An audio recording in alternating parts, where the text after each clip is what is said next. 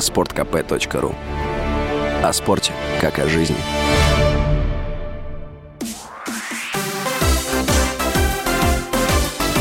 Новости спорта.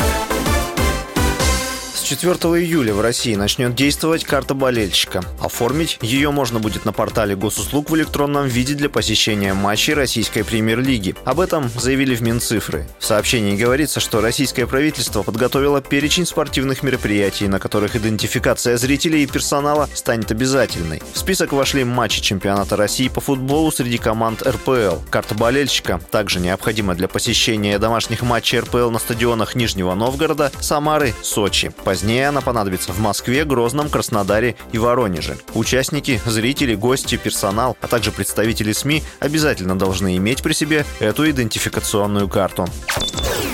Российский гроссмейстер Ян Непомнящий сыграл в ничью с американцем Фабиано Каруаной в девятом матче на турнире претендентов. Встреча прошла в понедельник, 27 июня. Россиянин играл черными фигурами. Партия завершилась после 40-го хода. Непомнящий с шестью с половиной балла продолжает возглавлять турнирную таблицу. Его главный соперник Каруана отстает от российского шахматиста на одно очко. Турнир претендентов завершится 4 июля. Тай-брейк при необходимости состоится 5 июля. Победитель получит имеет право сыграть с действующим чемпионом мира Магнусом Карлсоном в матче за мировую шахматную корону.